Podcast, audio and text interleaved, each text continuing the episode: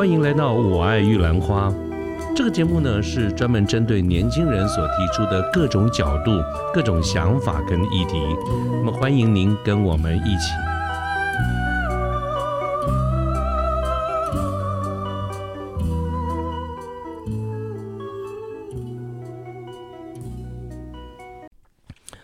各位好，我是卢天记。现在是民国一百一十二年的十月一号星期天的上午。那今天呢，仍然算是中秋节假期的这个一部分哈，最后一天啊，明天要上班了哈。但是从今天开始呢，也应该可以算是进入了第四季，也就是接近年底了哈，所以差不多是时候我们可以整理过去跟展望未来了哈。我想接下来也要做这个事情了。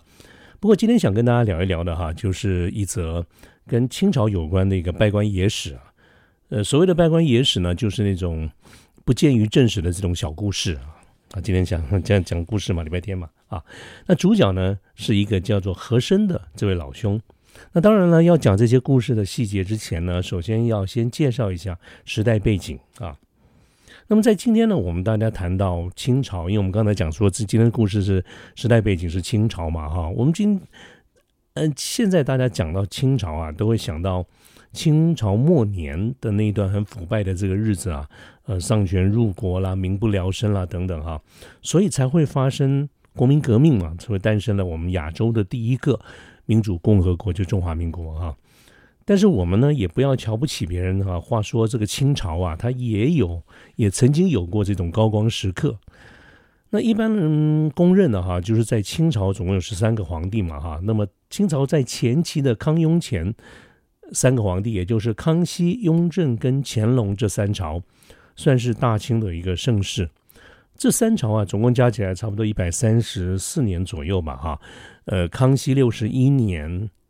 乾隆这个六十年，然后这个雍正十三年的样子啊，差不多。这个这这个乾隆如果不算后面的这个三四年的这个太皇帝、太上皇的话，哈，那大概就六十年左右。那么这三个皇帝加起来差不多一百三十四年左右，差不多啊。那么刚好就是清朝两百六十八年左右的历史的一半。那么清朝它走向衰败，还是从乾隆朝的这个晚期开始的，呃。就是一乾隆这个晚期的时候，也发生了很多的事情啊。那这个事情呢，就让中国跟世界越来越隔越远啊，逐渐的开始走向衰衰败。不过这里面哈，就是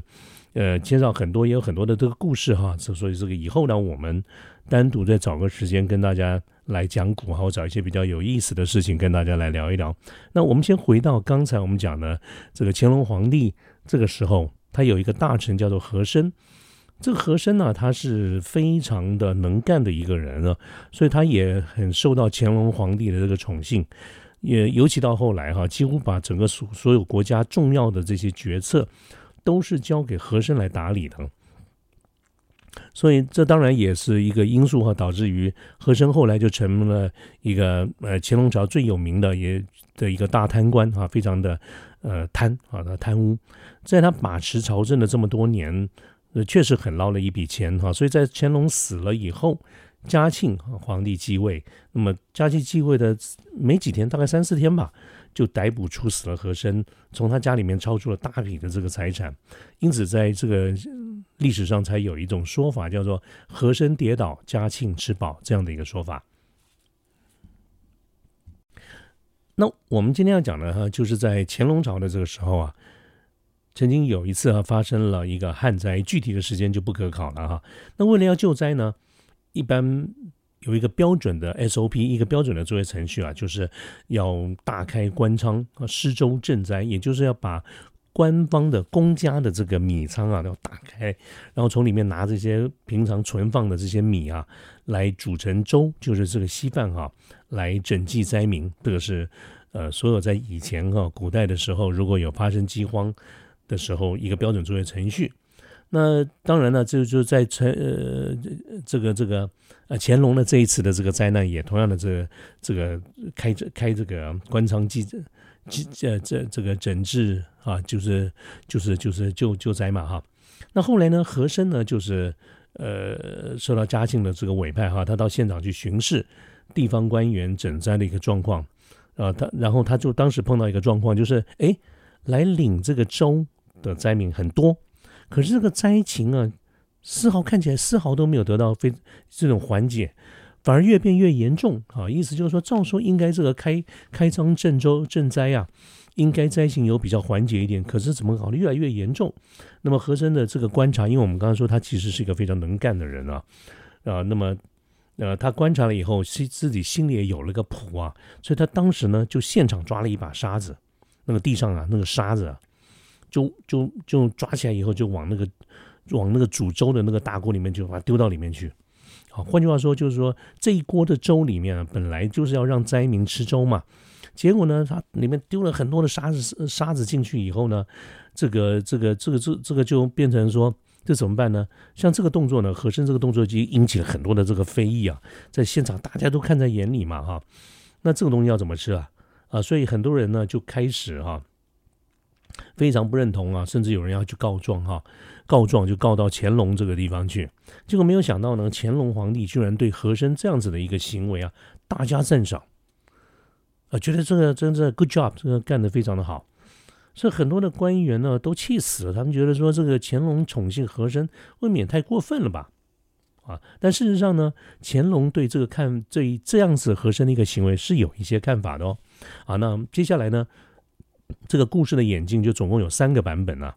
啊，这个这个随着不同方面的这个记载有三个版本，我这三个版本呢都跟大家来说一说哈。第一个版本是这样子的哈，就是。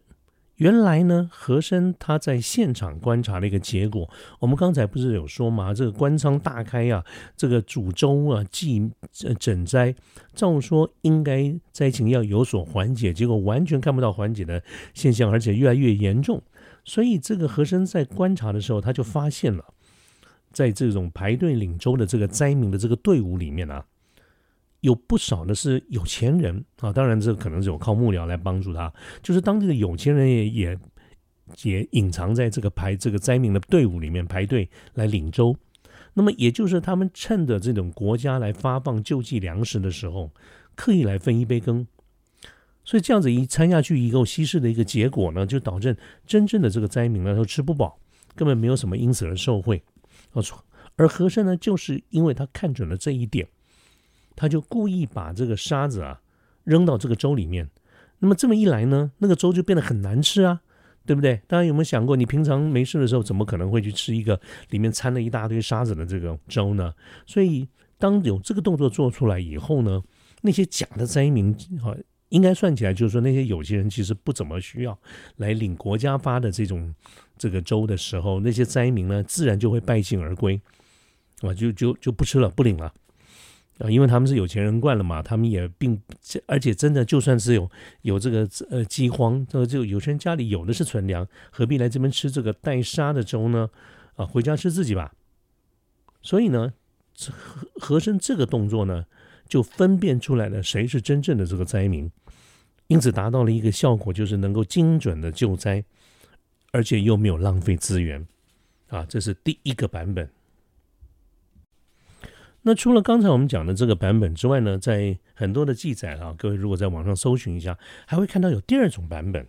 啊，这个故事说法都完全不一样哦。这个第二个版本的说法是这样子了哈，就是这个情况呢，也当时也事实上被报告到了乾隆这个地方去。那乾隆当然会问为什么要这样子做，而和珅呢后来跟乾隆的解释，他的说法是他这样做的一个用意啊，就是不要让那些灾民能够过得太好。这里面要先讲一下哈，按照大清的律例，就是清朝事实上有是是有定过法律的哦，就是如果有这种灾情发生的时候，开官仓要来赈赈济灾民，那么煮粥的时候有一个标准的，有一个标准啊，就是我们今天讲的 KPI，一个绩效评估标准，就是他说的，他的说法是煮粥须可立筷，筷子浮起，人头落地。好，各位想想看，我们想想看，我们吃过的那个稀饭呢啊，如果你如果那个粥很稀，就是不浓的话，你一个筷子根本插不住嘛。而刚才我们讲的，它的标准叫做须可立筷，筷子要能够插下去以后不倒，那这个粥就必须要是很浓的啊，否则的话，筷子浮起，人头落地。那有这样子的一个规定，主要的一个一个用意哈，跟原因就是避免官员，尤其是当地的官员啊，假公济私啊，倒卖官粮这些等等这些弊端，所以定了这样子的一个标准作业程序。所以其实算起来，有这样子的一个 KPI 啊，是非常体恤老百姓的。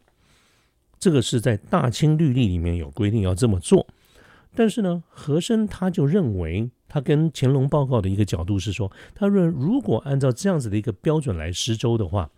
它不是那个粥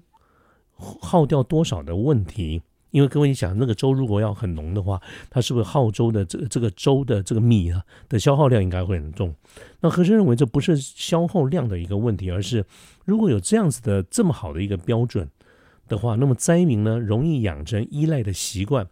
因为光靠单靠官方的救济，他就可以吃得好、吃得饱啊，尤其是吃得好，那么灾民就很可能会养成依赖的这个习惯，所以。搞不好到后面就很懒得哈，去尽速去重建家园嘛。因为如果这个灾情过了以后，其实大家不不管是官方或者是民间，大家一定要想办法赶快去努力重振自己的家园嘛。可是啊，但是如果这个粥里面掺了沙子，它就变得难以下咽。救命还是可以救命的，这是没有问题的哈。你吃还是可以吃的嘛，还是可以救命的嘛。但是它绝对就变得不好吃了。呃，也就是说这个。粥变成可以救命，还是可以活得下去，但是难吃，不可口。那如果是这样子的话，差不多了，还不如赶快努力的去重建自己的家园，尽快恢复原来的生活好。那么乾隆这个这个和珅呢，就是跟乾隆的这个解释是从这个角度而言啊。那么这个就是刚才我们讲说两个这个版本啊。我觉得蛮有意思的一件事情哈，就是先不管事实的真相到底是哪一个版本哈，我们来看看这个这个刚才这个故事，尤其是那两个版本给我们带来了一些什么启示跟寓意。我们先看这个版本一啊，就是我们刚才讲说，嗯嗯嗯，和珅的观察是觉得在整个灾民的呃群众里面，有一部分是有钱人，是只是借这个机会来领国家的这个救济。那我们先看这个版本哈。这个版本呢，我自己的一个解读，尤其是我们现代人的这个解读哈，它所描述的是一种筛选的过程跟标准，也就是说呢，把产品的品质降低了啊，是和珅不是撒这个丢了这个沙子在这个产品的品质里面吗？那这个粥就变得不好吃的粥。我刚才说了，还是可以活命嘛，但是好不好吃？不好吃，绝对不好吃啊，甚至还有点不太卫生呢。也就是这整个的产品的品质，因为有掺的沙在里面，所以品质会去降低了。那么，精油把品质降低这个动作呢，它就筛选出啊，而且去挑剔除的一些不满意或者他并不真正需要的那一群人。所以，如果我们从现在的企业管理，尤其是行销管理的这个角度来看的话，它不就是我们所学过的市场区隔吗？在很多的不同的这种。呃，市场的这这种客户的这个族群里面，去找出真正需要这个州的人，也就是我们常讲的 TA 哈，这个你看这个连 TA 都出来了哈，它 Target Audience 啊，这个目标的客群。那换句话说，在资源有限的情况之下，即便是国家的资源那么大的一个国家的资源，它都是有限的。而借管理的重点哈，就是如何在这个资源有限的情况之下。我们把这个产品的供给哈优先放在需要的那个族群里面，也就是我们讲的市场的区隔跟市场的选择，怎么找出真正需要的人，这个叫做市场的区隔。怎么样在资源有限的情况之下，把资源放在比较优先的那个族群里面，这个叫做市场的选择。啊，那个大家应该都记得我们的 STP 嘛，哈，这个 segmentation 市场的区隔跟 targeting 市场的呃区隔跟市场的选择，就是这两个部分。所以我从第一个版本的这个解读哈，我是这样解读的啦哈。来，那我们看看这个第二个版本里面，我又是怎么样的去去理解的呢？那第二个版第二个版本讲的就是说，虽然国家有这个标准，主轴应该要达到什么样的一个品质，但是它把产品的规格、产品的品质往下降。那么这种第二个版本，我所看到它描述的一个角度哈，是从客户满意度的这个角度来看，因为从理论上来说呢，我们当然做任何的一个销售哈，我们都是希望尽量让客户满意嘛。尤其是以我们这次讲的这种情况，就是受灾户，这个受灾户基本上是一个受害的人呢，所以从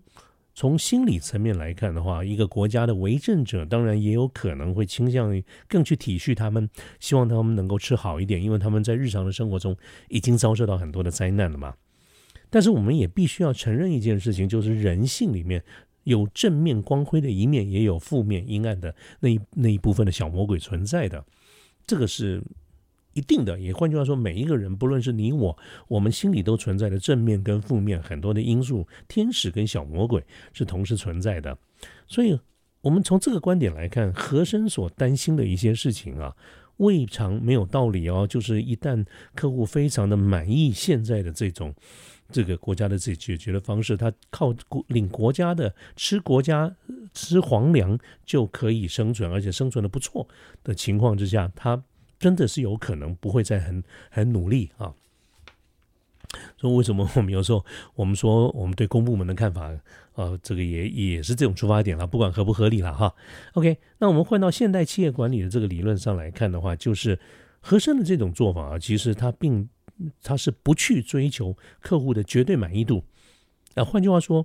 就是客户满意度是不可以无限上纲的，要考虑很多的这个因素，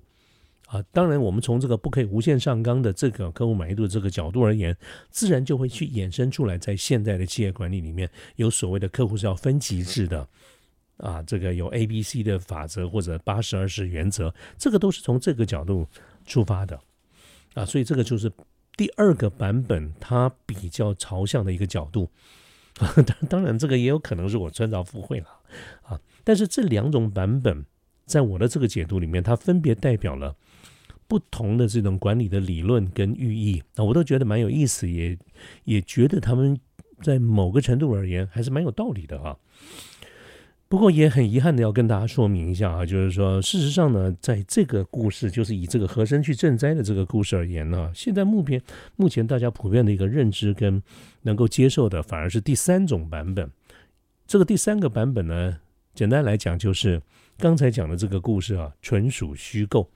在历史上，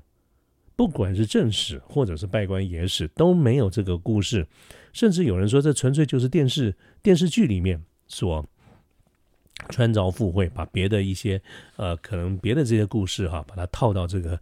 乾隆与和珅的这个关系来看。那换句话说，它就是十足的一个拜官野史啊，顶多就是能够当成一个故事来听，大家消遣一下啊，不不能够太过于认真它的真实性。但是我想没关系嘛，哈，就是说这个故事既然故事，那就是故事嘛，啊，只要能够给我们带来一些启示，就很棒啦。啊，所以是不是真的这个故事？反正我们也无可无无可无无从考起啊！啊，但是我在想，就是在今天的这个假期的最后一天呢，再隔个半天，明天要上班了哈。这个我们今天就当成轻松一点听故事。那今天就讲到这个地方了啊！祝大家这个假日愉快，至少还有半天的这个假期嘛。那么我们后面的时间再找其他的一些主题一块跟大家来聊一聊啊。今天的呃节目就到这个地方，谢谢大家。好，拜拜。